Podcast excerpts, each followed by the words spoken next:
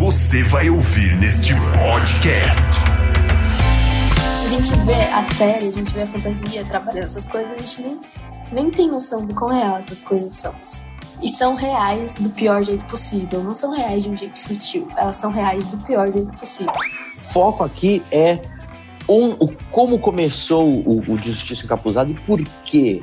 E esses porquês continuam hoje em, na Tulsa do Watchmen e no, nos Estados Unidos e no mundo, do nosso mundo real.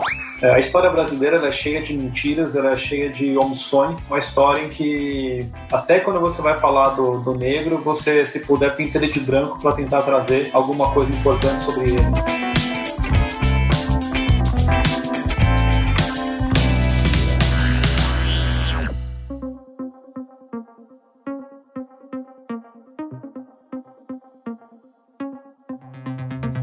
Fala galera, estamos começando aí mais um podcast da Glocal com nossa super equipe de cultura pop, eu, Edu Molina, Silas Chosen e Carol Bertoldo.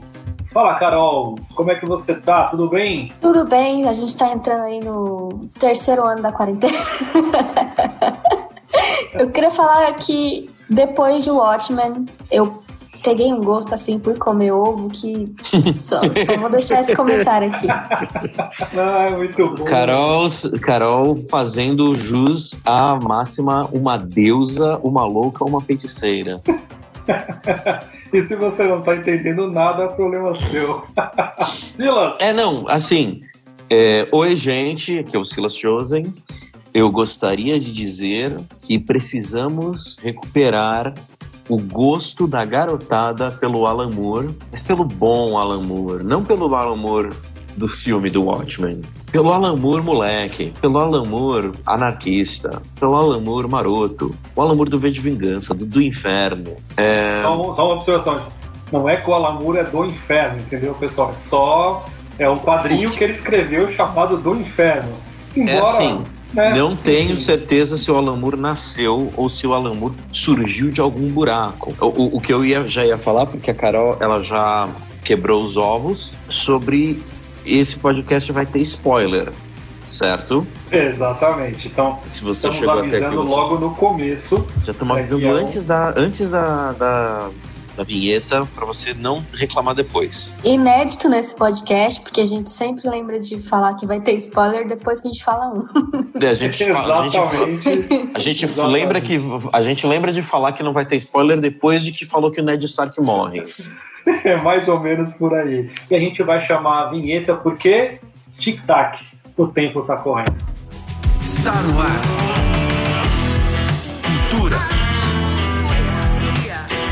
Espiritualidade, impacto social, local podcast.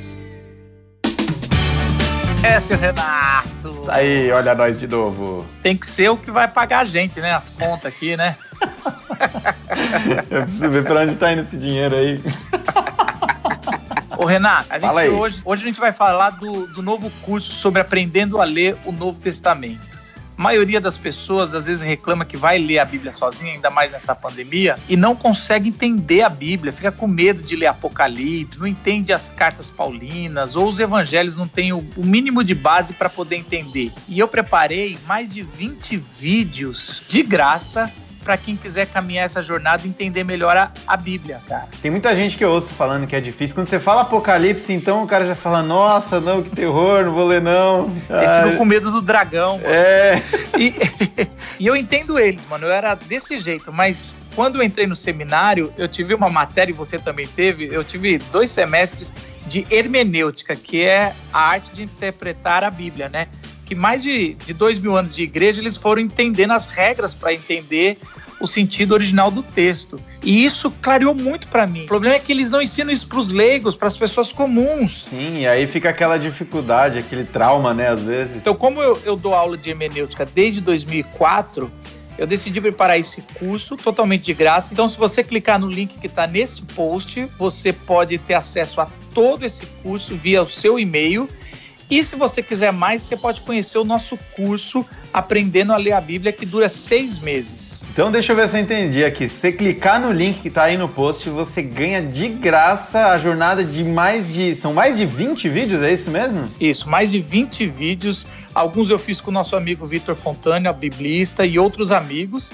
E aí, se você quiser, depois de consumir tudo de graça, um curso de seis meses, aí você vai conhecer via o e-mail que você vai receber. Como qual é o caminho, tá bom? Legal, muito bom, hein? Não dá para perder isso aí. Chegou a hora de levar a Bíblia a sério. Falou, gente. Falou.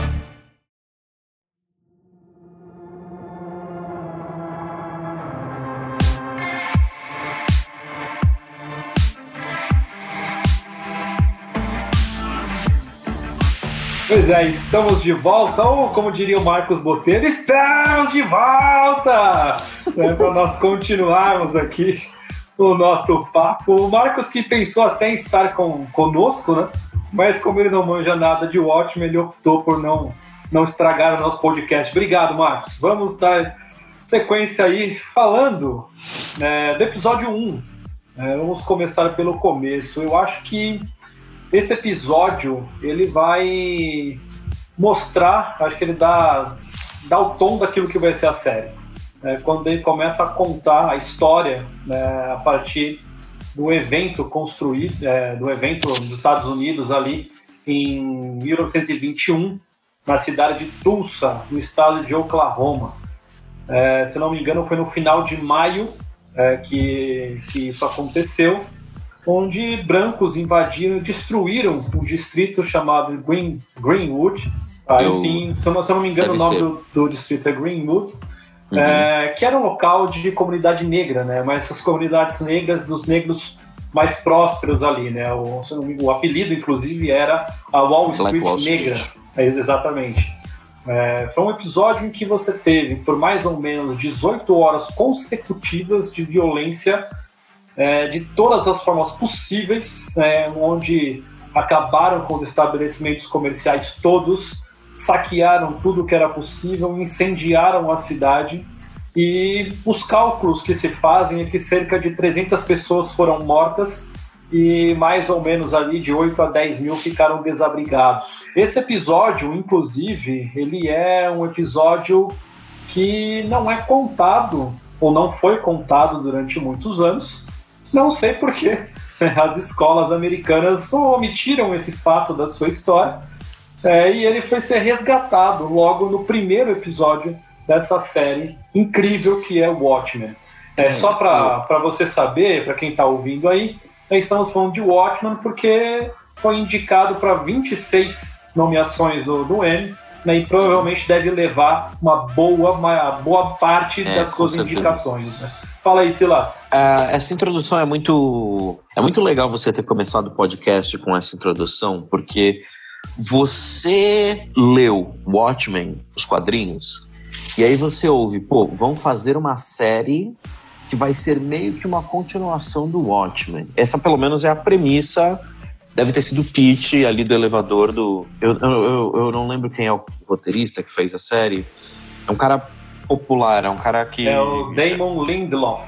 Isso, é o Lindelof. Ele, é, se eu não me engano, ele é um dos roteiristas do Lost e de mais um monte de coisas de sucesso. E aí você fez assim, pô, eu vou ver uma continuação do Watchmen. Eu vou, pô, eu vou ver o que aconteceu com o Dr. Manhattan, o que aconteceu com, com o Coruja, com os, quem sobreviveu à primeira HQ. E a primeira cena é um garotinho numa sala de cinema vendo um tipo muito zoado de zorro um, é um, um xerife. É, você consegue notar que o fato do xerife ser negro é importante. De repente o garoto sai do cinema e está acontecendo um, cataclisma lá fora. Tem gente matando gente, gente atirando em gente, tá uma guerra. Muita gente é, é pego de surpresa de um, um, um monte de pontos de vista, porque você acha que você está vendo uma história alternativa. Porque é o Watchmen. O Watchmen é uma história alternativa. O problema é que essa história alternativa que está acontecendo acontece antes da história original do Watchmen. Então ainda é no mundo real. E aí você fala, tá, calma, peraí. O que é isso que aconteceu? E aí você começa a buscar e você vê que realmente aquele massacre aconteceu, de verdade. Um monte de gente de fronha na cara começou a matar gente negra onde visse. E, e, fizeram isso muito motivados, porque a, a, população negra de Tulsa tinha prosperado bastante financeiramente, e isso eles não podiam, simplesmente não podiam admitir. E é muito legal que o Lindelof, ele tem assim a presença de espírito de deixar muito claro o que, que ele vai fazer com essa série. O Watchmen original do Alan Moore estava tratando de um problema grave da época, de uma posição histórica crítica na época, que é a Guerra Fria. Não sei se o Lindelof simplesmente teve a ideia um dia e falou, pô, eu vou fazer uma continuação de Watchmen, mas eu não, eu, tipo, eu, o que eu quero dizer é, eu não sei o que, que veio primeiro, a ideia da temática da série ou a ideia da série. Não sei se ele pensou, pô, eu preciso fazer uma história, preciso fazer uma série com, com todos os elementos possíveis da cultura pop, mas ela vai ser sobre racismo. Ou se, ou se ele pensou, eu vou fazer uma continuação de Watchmen, mas não adianta mais eu falar sobre Guerra Fria, porque a única tipo de pessoa que acredita que comunistas vão invadir o nosso país hoje é gente biruta. E você é o historiador, você pode dizer que eu tô certo ou que eu tô errado. Não que eu esteja você, apontando o dedo para ninguém. Você tá certo, sobretudo em terras tupiniquins. Amém. Então, ele, ele, ele o, o Lindelof ele olha pro, pro, pro, pro, pra época que o Alan Moore escreveu Watchmen, e na época que o Alan Moore escreveu Watchmen, o problema era, tava todo mundo esperando cair uma bomba. E aí ele fala, o que, que, é, o que, que é o problema hoje? E nos Estados Unidos, num contexto dos Estados Unidos, especialmente que essa série e, e, é muito biruta a gente olhar essa série hoje, depois que a gente teve é, Breonna Taylor, depois que a gente teve George Floyd, depois que teve uma pandemia insana e um, um, monte de protestos ao redor do mundo por causa de violência policial cometida contra pessoas negras nos Estados Unidos. E essa série já estava falando disso tudo. Um pouquinho daqui, um pouquinho dali, às vezes de frente, às vezes falando diretamente sobre isso, sobre polícia, sobre apesar de que eles pegam um, pouco um aspecto diferente do que ele, da, da polícia em termos de do que a gente veio a falar sobre hoje em dia, especialmente no contexto americano, e ele mescla isso tudo com o que parece até ser a parte menos importante da história, que é realmente conectar com a HQ original do Watchmen. Porque ele consegue engajar a gente tanto no problema racial que você tem nos Estados Unidos, em que mais ou menos os personagens do Watchmen originais, a trama, a continuação, ficam um pouco em segundo plano. O que, que você acha, você como grande fã do Watchmen? eu acho como você comentou, né? Você esperava que fosse né, uma continuação da HQ. É, quando eu via a série, inclusive o teaser da série mostrava né, algo parecido com aquilo, né? O pessoal da, da sétima cavalaria ali, né, dava indícios de que iriam puxar aquilo que o Rorschach havia feito. E quando você começa a assistir, realmente ele desmembra totalmente essa ideia. Né? É interessante porque ele desassocia o contexto histórico da HQ, né? ele desassocia os personagens da HQ, ele cria personagens fantásticos, né? como eu acho, por exemplo, a Lady Tran, é, a Sister Knight, né, a Angela, é, uhum. é, e como eles desenvolvem essa história.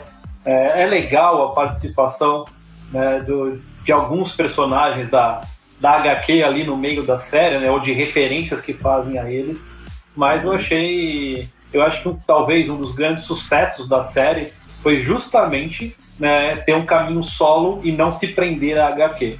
Mantiveram a atmosfera da HQ, acho que mantiveram né, o, o, nível, e até superou, né, acho que um, se for comparar com um filme, né, que melhor deixar pra lá, mas né, superou as expectativas né, de, de qualquer um que leu, que gostou de Watchmen, e eu acho que isso foi a grande sacada, né, de conseguir é, mostrar isso né, para o público que assistiu a série, né.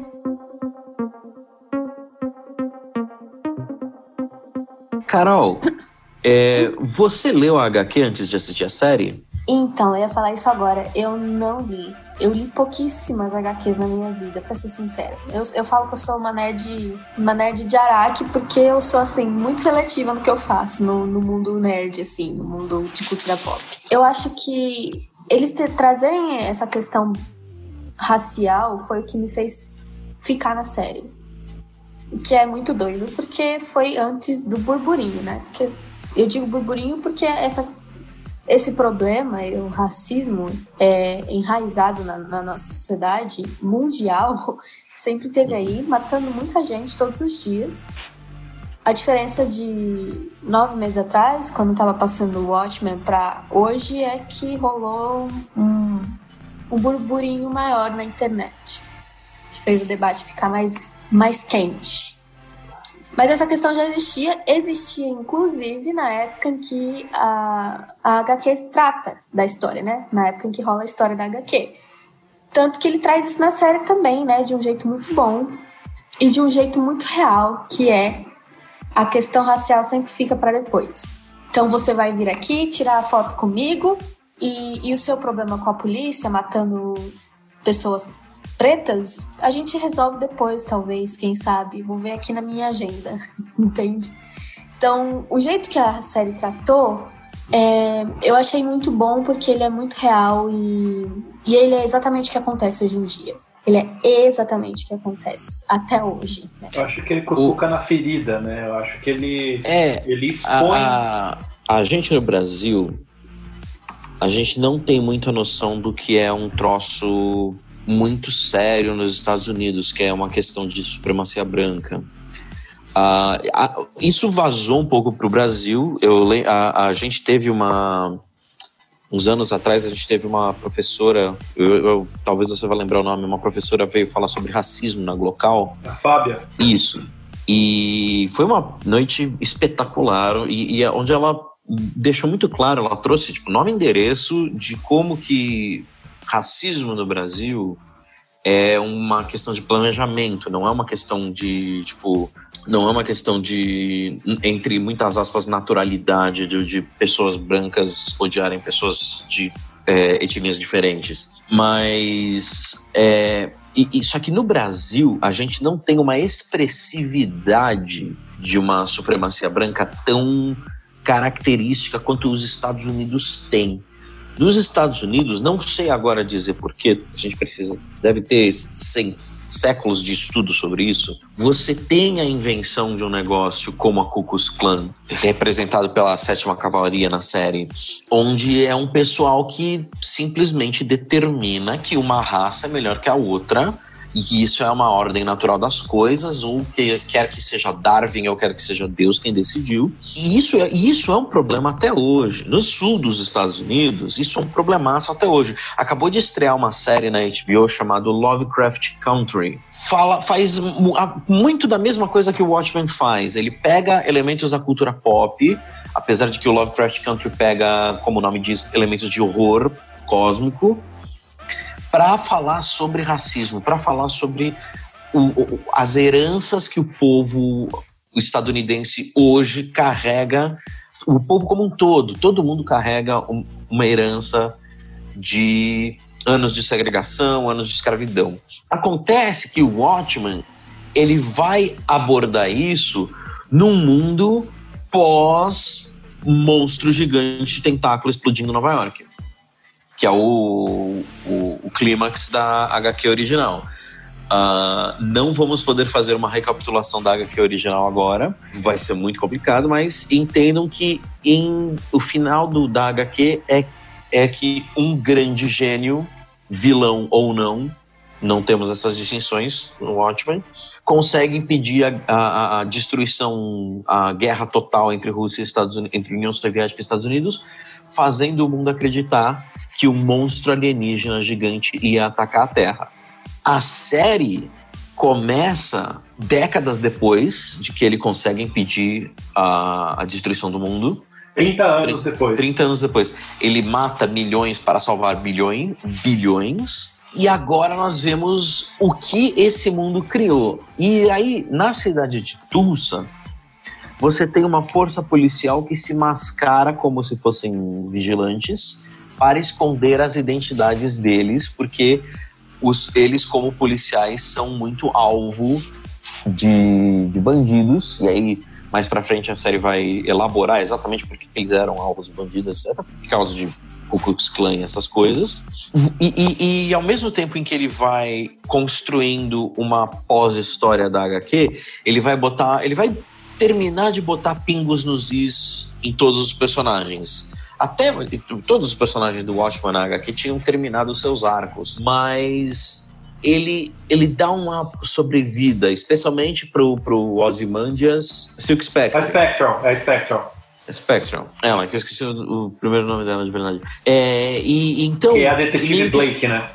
Isso, é ela mesmo, é a Blake, é ela mesmo. E, e, eles costuram o, o, destino desses personagens, apesar de que eles deixam o, o Ozymandias separado da, da trama por bastante tempo, quase que até só no último episódio que ele vai realmente entrar na história de verdade interpretado brilhantemente pelo Jeremy Irons. É engraçado como você que é fã da HQ original e tá sedento por alguma coisa da HQ original, já que o Alan Moore nunca mais vai tocar na história e com certeza não viu a série, ou se viu, odiou a série, e você chega, pô, eu quero ver onde tá o Dr. Manhattan, eu quero ver o que aconteceu com, com isso e com aquilo, e você vê que, na verdade, o, o Lindelof, ele pega os elementos da HQ e aplica nesse mundo esquisito onde os, os problemas raciais são assim a primeira o problema, primeiro problema da lista. Então, por exemplo, é muito interessante que ele pega o cara que é ultraconservador, ele é ultraconservador a ponto de ser doentio. E, e, e ultra ordeiro e ultra leva a lei às últimas consequências que é, e transformar ele no símbolo dos caras que são quase que terroristas raciais, que, que são que é a galera que usa máscara de Rorschach.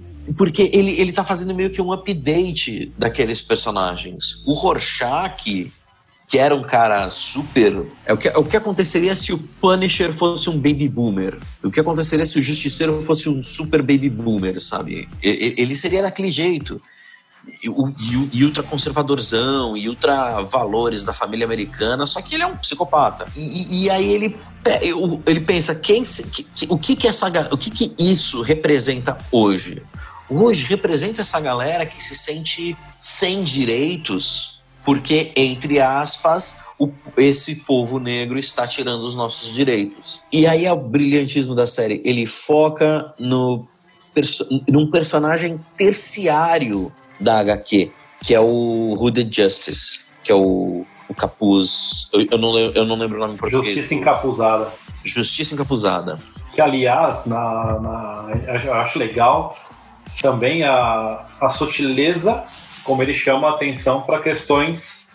É, não, não é tão explícito como a questão racial, mas na, na figura do Justiça Encapuzada ele traz um pouco da discussão, inclusive homofóbica a série tem uma série dentro da série. Que é muito louco, porque no, na HQ original você tinha uma HQ dentro da HQ, que era o conto do Cargueiro Negro. E na série você tem uma série dentro da série que tá contando a história dos, dos primeiros. dos Minutemen. E é uma versão completamente pulp, idiota do, dos fatos que aconteceram. E aquilo vai servindo como meio que um, uma escada cômica e meio que um, até um metacomentário sobre como a mídia trata, como a gente lembra das pessoas, como a, a mídia vai lembrar, escolher lembrar de determinados personagens.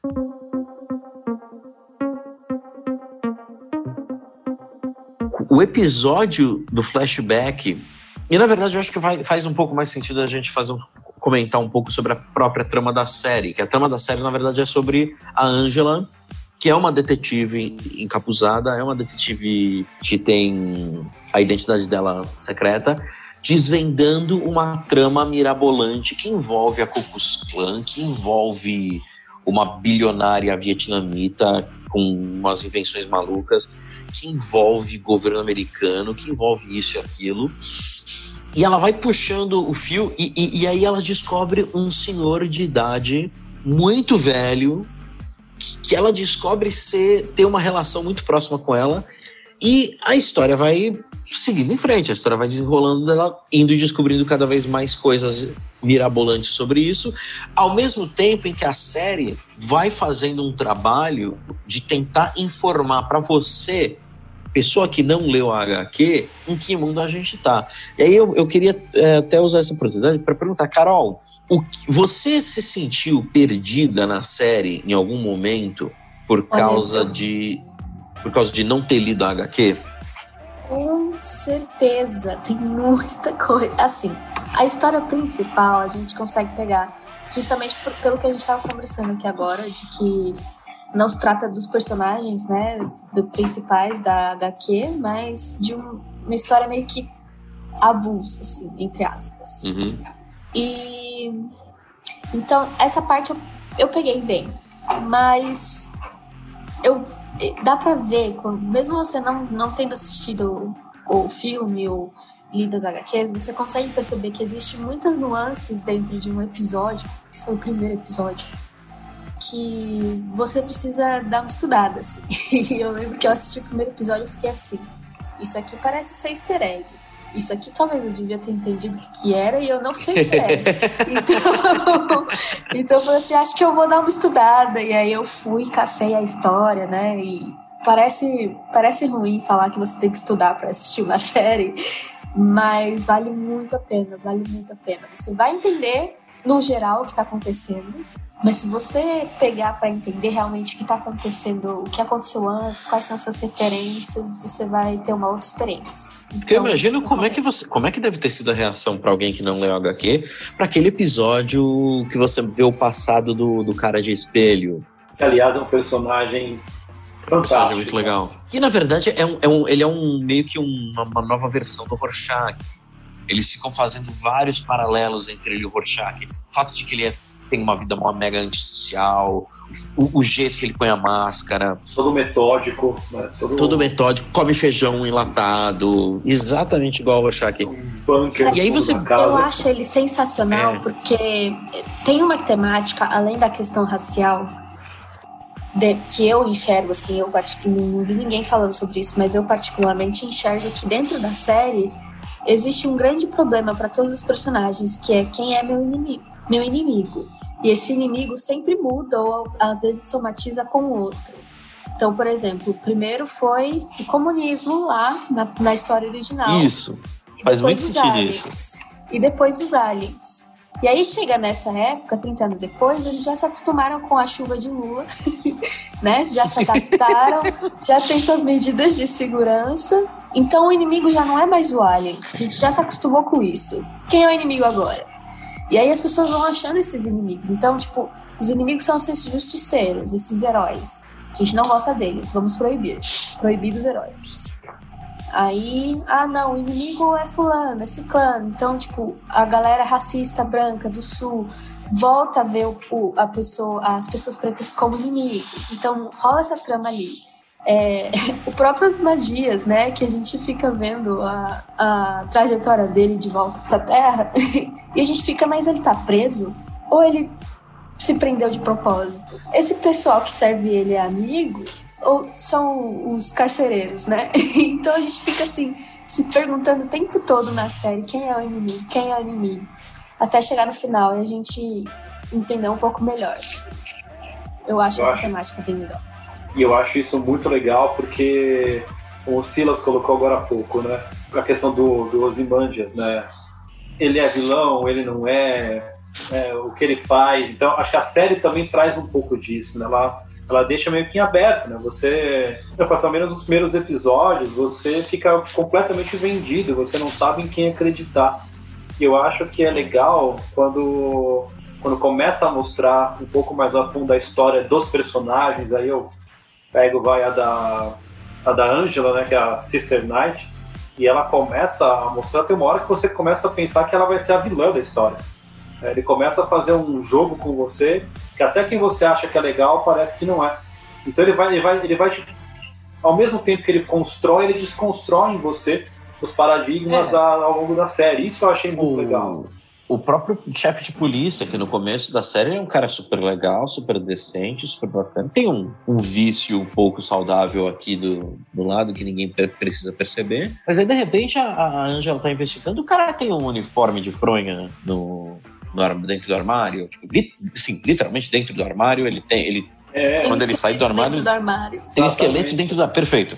Tem um esqueleto dentro do armário. E aí, e eu, eu acho que é muito bem uh, protagonizado. Eu acho que o senso de protagonismo da Angela é muito legal, porque você tá no lugar. Você estando se colocando no lugar dela, você fica completamente perdido.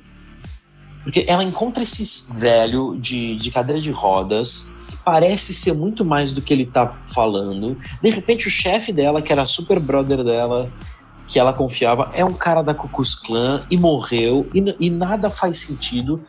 E muito aos poucos você vai vendo que isso tem a ver com uma conspiração sem pé nem cabeça dos é Engraçado, Silas, que eu acho que ela é meio que o Harry Potter, né? Não por ser a protagonista, mas porque o Harry ele é o olhar de fora em Harry Potter, né? Ele nunca é, sabe o que tá sentido. acontecendo, ele sempre tá perguntando Exatamente. o que é isso, por que, que existe ela não, ela não faz a menor ideia do que tá acontecendo. E ela, e ela é tão personagem avulso da história, avulso sim, nem tão avulso assim, porque ela tem as suas ligações, né? Eu acho que a série, a série faz uma conexão com ela o tempo todo, ela vira peça faz, central faz. da trama. Mas ela é tão avulsa, teoricamente, que, a, que eles vão explicando através dela o que, é, o que tá acontecendo.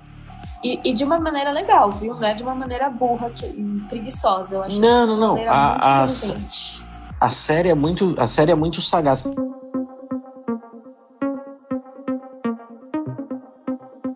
Para mim, eu só tenho eu tenho uma ressalva só com a série, que, que para mim, quando a série precisa botar o pé no gênero, e lembrar, não, eu sou uma eu sou uma adaptação de uma HQ de ficção científica barra super-herói e eu não vou eu não vou escolher fugir disso, eu acho que a série deixa a peteca cair um pouco, porque o lado da trama, como eu falei, tudo tudo volta a girar em volta da Angela, mas a volta que ele faz quando lá tá, ele tá longe disso, para mim perde um pouco o foco. Não, não é que perde o foco, é que fica absurdo demais. É, é, eles dão uma Tem solução. Uma eles dão.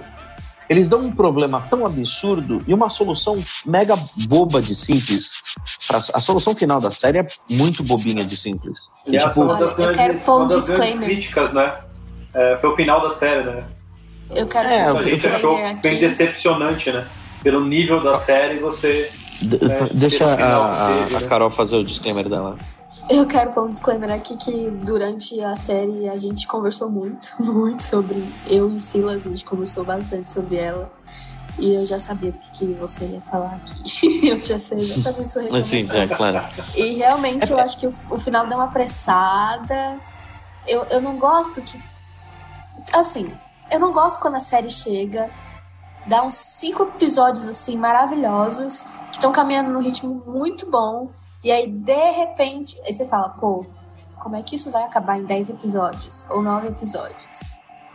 Deve ter alguma solução genial aqui, porque até agora o roteiro tá perfeito.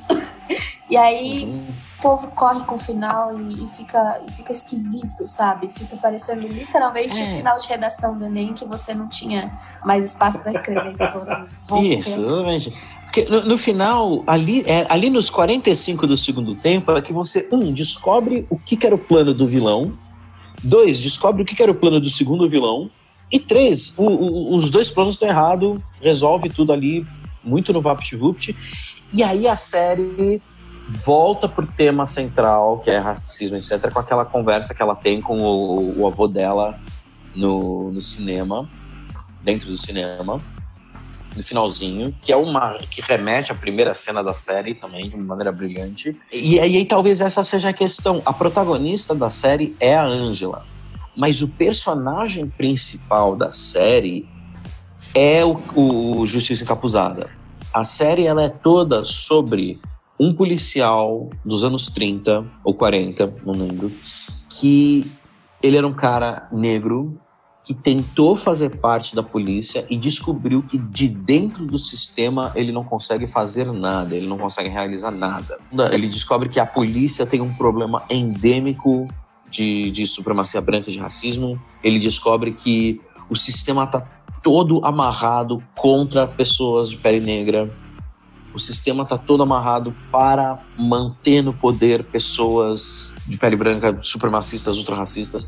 E ele, ele fala que é um misto de raiva, de raiva e de medo o motivo pelo qual ele começa a usar o capuz. E aí, lá pelo pelo, pelo Tecnobabble da, de fantasia da série, você consegue ter o maravilhoso episódio do flashback em que a Angela tem uma, uma bad trip mental nas memórias do próprio avô. E ela a gente vai construindo, vai ajudando a construir quem era o, o Justiça Encapuzada. E é muito legal que isso nunca volta para HQ. A gente ignora completamente o que aconteceu com o comediante, o que aconteceu com, com os Minutemen ao longo do século. Não, não precisamos saber disso. A HQ já cuidou disso. O foco aqui é um, o, como começou o, o Justiça Encapuzada e por quê. E esses porquês continuam hoje em, na Tulsa do Watchmen e no, nos Estados Unidos e no mundo, do nosso mundo real. De maneira que, assim, é até, é, eu acho que é até meio desconcertante que eu vou falar, mas o, o Ozymandias, ele não faz muita diferença na série. O Dr. Manhattan, ele não faz muita diferença na série. A Detetive Blake, a, Silk Spectre, ela não faz muita diferença na série. Eles estão lá para servir como continuidade da HQ original e para envelopar o mundo que o Alan Moore criou para fazer a gente entender, não, ainda é aquele mundo, mas do mesmo jeito que aquele mundo era estranhamente parecido com os anos 80, esse mundo da Tulsa de Watchmen é estranhamente parecido com o nosso mundo. Vocês viram o filme? Eu falo um eu, pouquinho do filme. É, eu, eu, eu, tentei assistir, mas chegou uma hora que me irritou profundamente. Eu não consegui terminar de assistir o filme. Eu... Carol, você nem viu o filme também. Eu também confesso que eu tentei assistir, mas eu, eu preciso de um tempinho da história na minha cabeça, assim, pra realmente assistir ele com um pouquinho de frescor.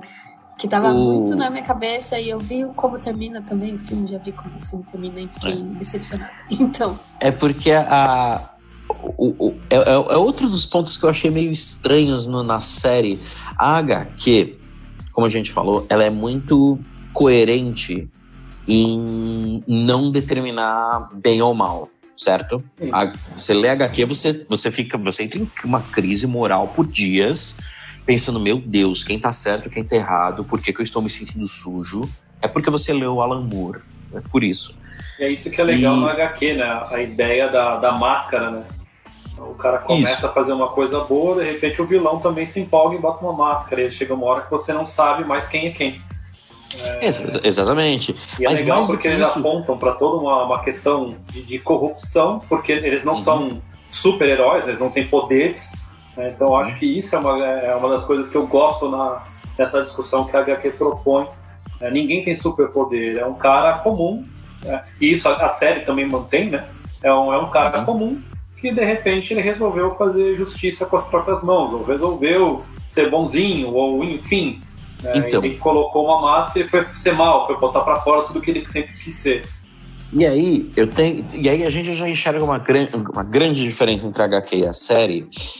É que assim, na HQ não tem herói não tem vilão. Você não pode dizer que o Ozymandias é o vilão da, série, da HQ. Porém, a série como ela está tratando de um negócio muito mais palpável, nem para pessoas dos anos 80 a Guerra Fria era uma coisa palpável. Era sempre uma coisa nebulosa, era sempre. É que nem hoje é guerra, guerra com comunista. É uma coisa nebulosa, era uma coisa real, mas era uma coisa muito distante. Mas a série trata de racismo. Racismo não é distante. E não dá para e, e não dá para você dizer, olha, não existem heróis e vilões no racismo. Não, existe. É muito claro. Se o cara tem uma fronha na cara, ele é vilão. Não tem conversa. Não tem conversa. é, é meio anacrônico até em termos de temática. Eu acho que A série- nesse sentido, a série Hum, traz o. Até quem eu pensava que não era ruim é. Que é o caso do chefe de polícia, né? Uhum. né, do Sim. xerife. Então acho que a série traz meio que mais ou menos essa coisa do bem e do mal, assim, porque a gente tem uma imagem do que é a pessoa de bem, o famoso cidadão de bem, Uhum. e aí de repente essa pessoa tem esqueletos no armário, entendeu? Então acho que ela dá um, um- um passo à frente, assim, tipo, não que seja todo mundo ruim e bom ao mesmo tempo, as pessoas têm essa Sim, não, porque, porque a, a, a série faz um, a série faz uma, um julgamento moral. É, é que assim, não, não tem como você não fazer julgamento moral de um racismo, de um, de um, de um racista, de um membro da Ku Klux Klan. A- a- do, do jeito que a HQ se isentava de fazer. Ou melhor, a, a HQ nunca entrava nesses assuntos impossíveis. Tipo, a HQ não falava de nazista. Não, não, não tem como você ter ah, relativismo moral com racismo ou com nazismo, esse tipo de coisa. Então, é, é engraçado. E, e aí, o que, que eu acho engraçado também é que no final da série, esse, essa falta de relatividade, de, de, subjeti- de subjetividade moral, vaza até, por exemplo, pro Ozymandias. Porque o Ozymandias vai preso no final. A, a detetive Blake prende o Ozymandias e fala: ah, eu vou prender o presidente também. Aliás, o causar presidente é o Robert o Redford. Robert, o Robert Redford é presidente há 30 anos. Exatamente, quinto mandato dele. Como se fosse possível, né, um ator virar presidente, né? Como se fosse. É, como se fosse.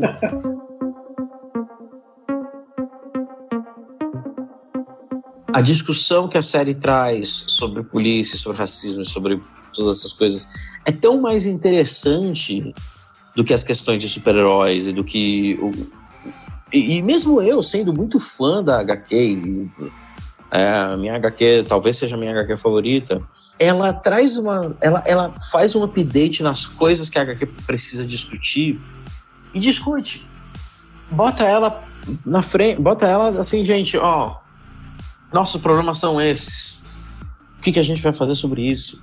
E uma coisa legal que a série discute também, que é, tipo, a questão do sistema mesmo, né? A gente vive escutando que o sistema é ruim, que o sistema é mau, a gente chega nos específicos, tipo, o sistema é racista, aí alguém vira e fala, mas existe gente preta no sistema. Por que, que essa gente que, que tá lá não muda a questão do racismo, que, sei lá, de dentro? Ou será que a gente tem que criar o caos total e a anarquia para derrubar o sistema e, e consertar ele? É, eu acho que a, a, série traz essa questão tanto na imagem do, do Justiça Encapuzada quanto na imagem da Angela. É, no, até no que a gente estava conversando antes, tipo, ele já sabia que existia racismo na polícia, ele entrou meio que para mudar isso, né, do lado de dentro do sistema, descobriu que lá de dentro ele não ia conseguir e aí ele criou Justiça Encapuzada para fazer justiça com as próprias mãos, né? E a Angela já tá num futuro distante, onde ela pode entrar de livre, espontânea vontade no, no sistema, e aí ela descobre que o sistema é ruim, sabe? Que, que quem tá ali comandando não, não tá com os motivos certos, né? Tava corrupto, né? O sistema já estava corrupto debaixo do É, dela. no final da história, ela descobre que, o, que quem controla os terroristas tá mancomunado com quem controla a polícia.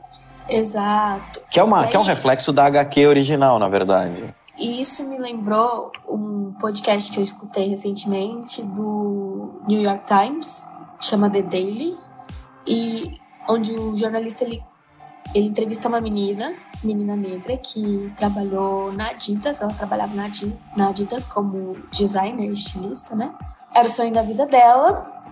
E aí ela fez estágio, o estágio foi maravilhoso, aí ela foi contratada e no dia a dia, de fato, ela foi vendo como a Adidas é racista. E isso deixou ela chocada. E, e ela até lembra de quando ela desenhou uma calça, que ela foi muito parabenizada, que as pessoas falaram que, ela, que a Adidas ia ganhar milhões por causa daquela calça. E aí ela começa a descobrir, ela fala, ela fala inclusive de um episódio de que eles fizeram um, um mood board, né, um, um quadro de inspirações para para eles começarem a fazer a próxima coleção. E como inspiração tava a bandeira do, dos confederados. Uhum. E aí ela fica, como que colocam essa bandeira? Gente, isso é uma história real. Na Adidas, uma empresa mundial que lucra com atletas e cantores pretos, sabe? Eles lucram com essa, com essa galera. E são público dessa galera. E eles colocam a bandeira do. uma bandeira super racista como inspiração. E aí ela fala que ela tentou algumas vezes falar com a RH, falar com superiores, que fosse uma retratação, né? Não fosse só, tipo, tiramos a bandeira porque alguém reclamou. Fosse, tipo, ó, entendemos que foi racista, né? Desculpa para os nossos colaboradores negros. E, e aí ela não consegue. E o que ela fez? Ela decidiu começar a protestar. Então ela meio que anunciou nas redes sociais dela, fez um texto e ela anunciou nas redes sociais dela e ela começou a protestar. E foi logo depois, né, do, da onda de protestos contra o racismo nos Estados Unidos. E ela falou. Caramba, sério? De... Sério. E ela Tipo, falou. O- os protestos aconteceram. Os protestos aconteceram de- de- meio que junto com, com essa. Ah, tá bom, tá. E aí ela fala que ela conseguiu mais. Ela foi mais efetiva de fora protestando publicamente do que estando dentro da Adidas, tentando protestar lá dentro, né? Dentro do sistema. Faz sentido. O sistema. E o que é uma, uma discussão interessante. Será que ela deve tirar o pé e sair de lá? Será que ela continua fazendo os dois? Enfim, é uma, é uma até, é até uma discussão que a gente vê a série, a gente vê a fantasia trabalhando essas coisas, a gente nem, nem tem noção do quão real essas coisas são. E são reais do pior jeito possível. Não são reais de um jeito sutil. Elas são reais do pior jeito possível. Eu acho que é legal um ponto que você colocou, e eu, isso me chama bastante atenção pela, pela questão da realidade, né? É, você tem, de um lado, né, bem escancarado, né, os terroristas racistas, né, que estão por ali, e você tem do outro, né, os policiais, inclusive na força policial você tem vários negros, mas você percebe, né, sobretudo quando faz o episódio do flashback, que é uma polícia racista, fascista, né? Tá, tá ali escancarado para quem quiser ver. É, quando o avô da Anjo, Justiça Capuzado, ele percebe isso, e é quando ele, ele prende né, um branco na rua, ele leva para a delegacia, o cara é preso, e depois soltam o cara, e tipo assim, a- a- começa a cair a ficha dele, né? De que tá, beleza, eles me aceitam, entre aspas, mas na real eu nunca vou conseguir mudar quem eu sou. Ou eu nunca vou conseguir mudar a visão que eles têm a meu respeito ou, a, ou, a, ou aqueles que são como eu. Então, e aí ele opta né, por essa questão do, do justiça encapuzada, optou por fazer justiça com as próprias mãos. Eu acho interessante porque é, é, essa questão do sistema ser corrompido né, é desde o começo, isso mostra né, em várias outras HQ, o Alan Moore mostra isso no V de Vingança escancarado para quem quiser ver. É, você tem isso acontecendo né, nos dias de hoje. Eu acho que aqui no Brasil, um, um filme que é muito legal, que trata sobre isso, é o Tropa de Elite. É, o Tropa de Elite ele mostra, sobretudo dois, é, como que, que, que é impossível você lutar contra o sistema. né? É um sistema que está ali, que está montado para te excluir. É, então ele te aceita, mas ele te exclui ao mesmo tempo. E quando você tem é, um caso como esse que você falou, de uma negra protestando, ela tem um dilema muito grande pela frente. É, e eu me lembro né, de um jogador de futebol americano, né, o quarterback dos 49ers, o Colin Kaepernick, né, que começou, na, não nessa última onda, mas nas anteriores ali, né, que tiveram sobre a questão racial nos Estados Unidos, e ele começou a protestar, se ajoelhando na hora do hino americano. E isso foi um escândalo, né?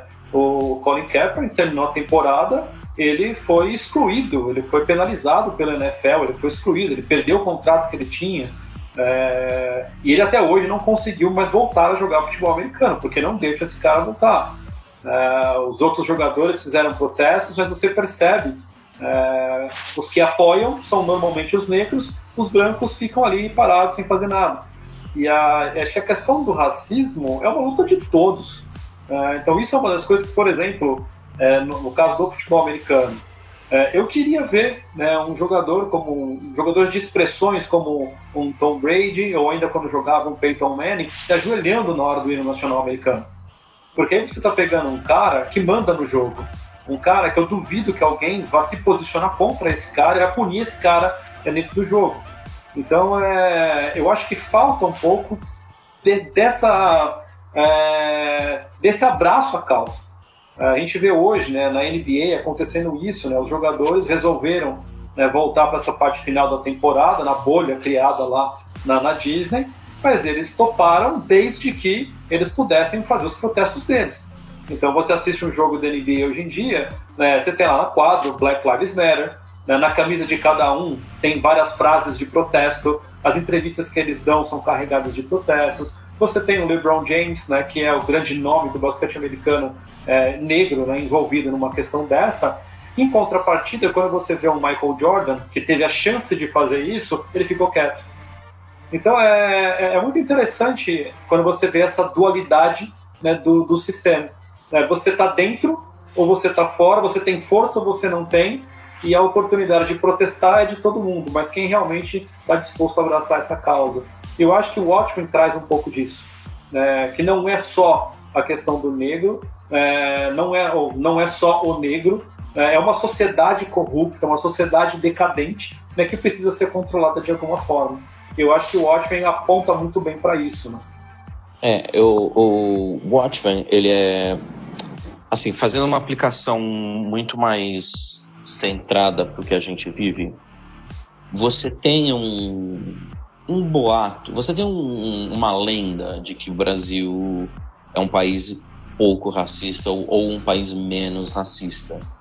É, e aí volta um pouco para que para aquela coisa. É, eu pessoalmente eu tenho a impressão de que não é que, claro, não é só uma impressão. Todo mundo sabe, o Brasil é profundamente racista pra caramba. Só que a expressividade desse racismo nos Estados Unidos, comparativamente, é muito mais drástica. Você tem Ku Klux Klan nos Estados Unidos, você tem, sabe, presidentes que há, nem há muito tempo atrás tomavam ações quase que nominalmente racistas. De você teve segregação legalizada. É, é, que assim, digamos assim, se a gente tem um presidente historicamente muito historicamente racista, a gente não celebra esse presidente. Nos Estados Unidos celebram é, e, e, assim, nem que a pessoa seja. Digamos assim, nos Estados Unidos, a pessoa se sente mais confortável em expressar esse tipo de visão.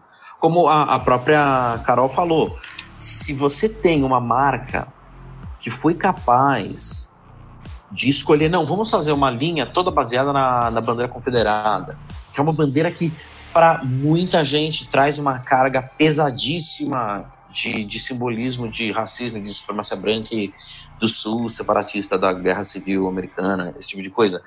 Você tem gente que, sabe, passou por decisão de um monte de gente tarimbada em cultura e, e marketing e falou: não, não, vamos fazer. Pode botar a bandeira confederada que vai vender. Como que, que, esse tipo de coisa chega. Porque lá, nos, porque lá, eu não, não, não que eu esteja dizendo que aqui isso não seria possível, é que aqui a gente não, a gente não tem uma bandeira confederada no Brasil, entendeu? A gente não tem um símbolo central altamente reconhecido da, expressão do, do, que foi adotado como uma expressão de supremacia branca. A gente não então, tem uma plaquinha, isso aqui é racista e assumimos. Exato. Exatamente. A gente não tem uma plaquinha. É, é, é isso, a gente não tem isso. E aí uma série como Watchmen, onde começa com você lá, pô, vai lá, Sister Night, a, fre a freira do inferno que vai chutar a bunda, e aí todo mundo usa máscara, e é um negócio misterioso, legal. E aí você vai vendo que o negócio é um pouco mais pé no chão. E que, peraí, tem uma fronha guardada ali dentro da, do, do, do armário do policial. E aí, peraí, calma. A estrutura toda está montada desse jeito. E aí você volta no passado e você descobre que já é assim há quase um século. Aí você descobre que já é assim há muito mais que um século, porque quando o, o, o povo negro conseguiu ter alguma coisa, veio um monte de gente com espingarda e matou todo mundo. Que é a cena que abre a série. É muito útil pra gente ver que num país, entre aspas, avançado e estável, como os Estados Unidos, apesar de que não existe estabilidade, a única estabilidade no mundo durante 2020 está na Nova Zelândia. Até num país, entre aspas, especialmente com a síndrome de vira-lata que, o brasileiro tem, sempre vai olhar para os Estados Unidos como, oh meu Deus, os Estados Unidos. Já que você vê, cara, olha só, a sociedade estadunidense é tão podre assim. E aí pode te alertar para assim, calma, será que isso é verdade aqui também? Será que a gente também não tem uma estrutura de supremacia branca que só não, como a Carol brilhantemente disse, só não se chama disso? A gente só Eu não tem um símbolo, a que- gente só não tem um ícone. Eu diria que o racismo no Brasil ele é institucionalizado e ele é legalizado. Ele, entendeu? Ele não, ele não se diz racista com todas as palavras, né? Mas ele se legitima na lei e no acesso. Exatamente. No acesso à saúde, no acesso à educação, no acesso à E, informação. e isso, e em políticas criadas para no acesso à rua, né? No direito de ir e vir, é, que pessoas negras saem de casa e são mortas todo dia porque a polícia que confundiu com alguma coisa, ou nem confundiu com nada, só pegou a criança, o adolescente que tava brincando na rua, porque assim, porque ele é preto, eu vou pegar, vou matar e não vai acontecer nada comigo.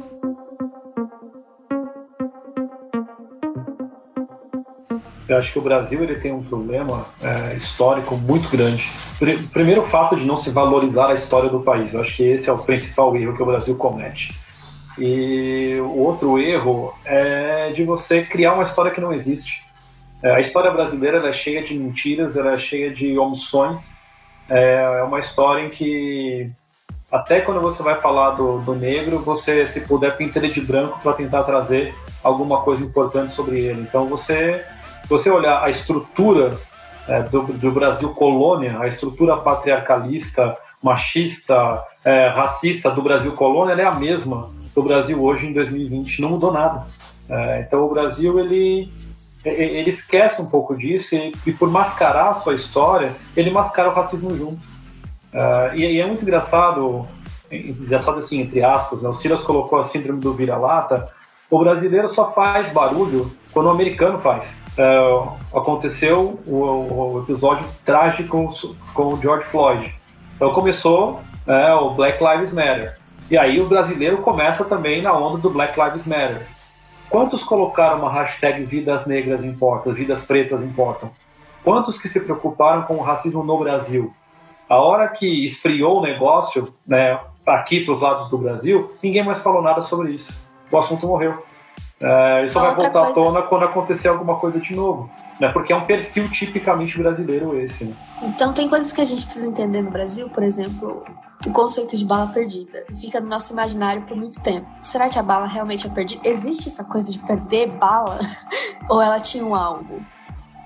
Ou ela, no mínimo, a pessoa em Ela quem ela foi um encontrada foi negligenciada, É. entendeu?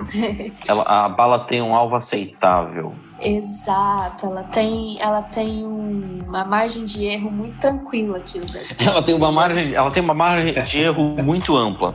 Exato. Exatamente. Entendeu? Então eu acho que eu acho que em algumas coisas pode não ser- a gente pode não estar tão mal quanto, mas em outras a gente está muito pior. assim, minha avaliação é essa. Eu acho que a gente peca muito, né? E aí peca no sentido mais literal, bíblico, sei lá, né? O que você queira pensar é que justamente nós, enquanto cristãos, né, ficamos muito passivos diante de tudo isso. É, Eu acho que esse é um problema que nós temos. Nós poderíamos fazer mais. Nós poderíamos fazer mais né, pelas pessoas, independente de quem são, mas, sobretudo, por aquelas minorias que precisam. Eu acho que esse é um erro assim absurdo que nós cometemos.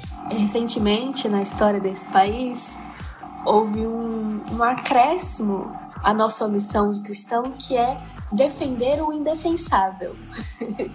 Exato. Por quê? porque existe um, existe um modus operandi novo, tá, gente? Esse modo é novo, ele deve ter no mínimo uns 3, 4 anos, talvez um pouco mais, mas ele tá ficando mais forte faz uns 3, 4 anos. Que é você pegar uma situação humana, onde você tem a opção de defender a dignidade da vida de alguém, ponto.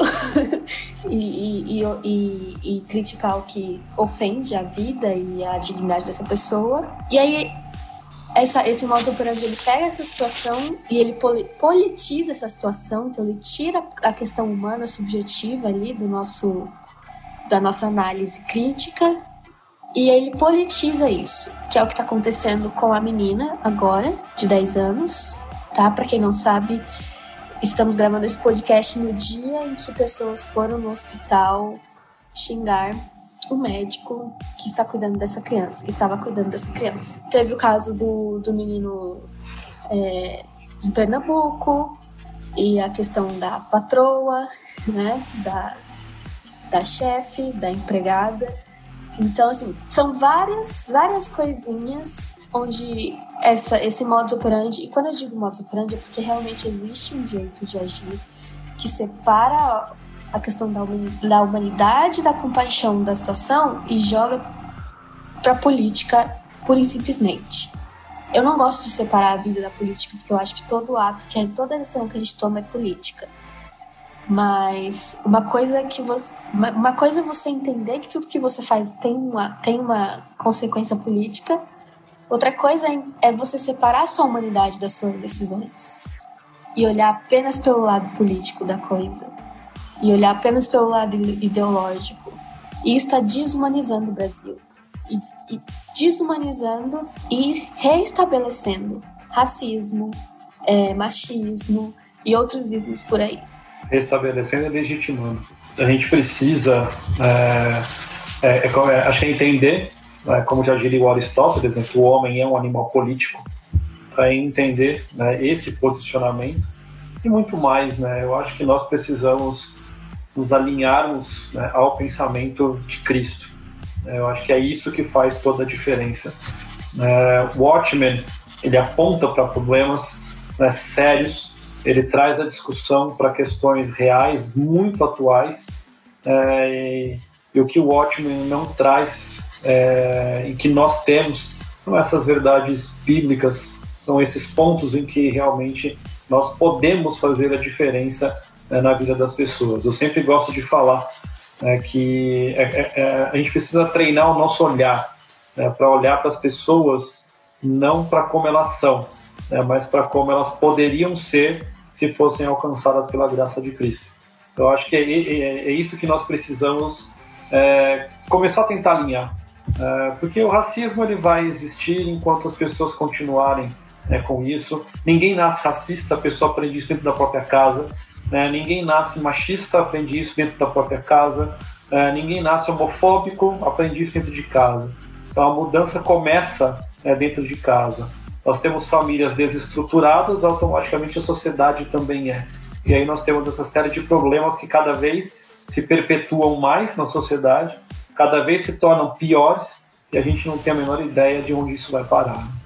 É, eu diria assim, é, é, é tão bem aplicável que torna o lado de ser realmente uma continuação do Watchmen até meio irrelevante. Eu me importo muito menos com o. Apesar de, novamente, como eu disse, eu amei o Jeremy Irons como Ozymandias, ele está perfeito. Talvez uma das melhores escalações do século até agora, você escalar o Jeremy Irons como Ozymandias velho. É, eu me importei muito menos com ele, ou, ou com o Dr. Manhattan, ou com quem quer que tenha sobrado, do que com a história da Angela e do Hooded Justice, do Justiça Capuzada. E da, do, do drama que eles. Do, do, drama verdadeiro que é você nascer numa nação que te odeia por causa de quem você nasceu, de como você nasceu. É, e o paralelo disso na vida de todo mundo do planeta, na vida de brasileiro, do todo brasileiro, é muito forte a nossa sociedade, a sociedade brasileira, ela é bem diferente da, da estadunidense, mas o brasileiro também sabe odiar.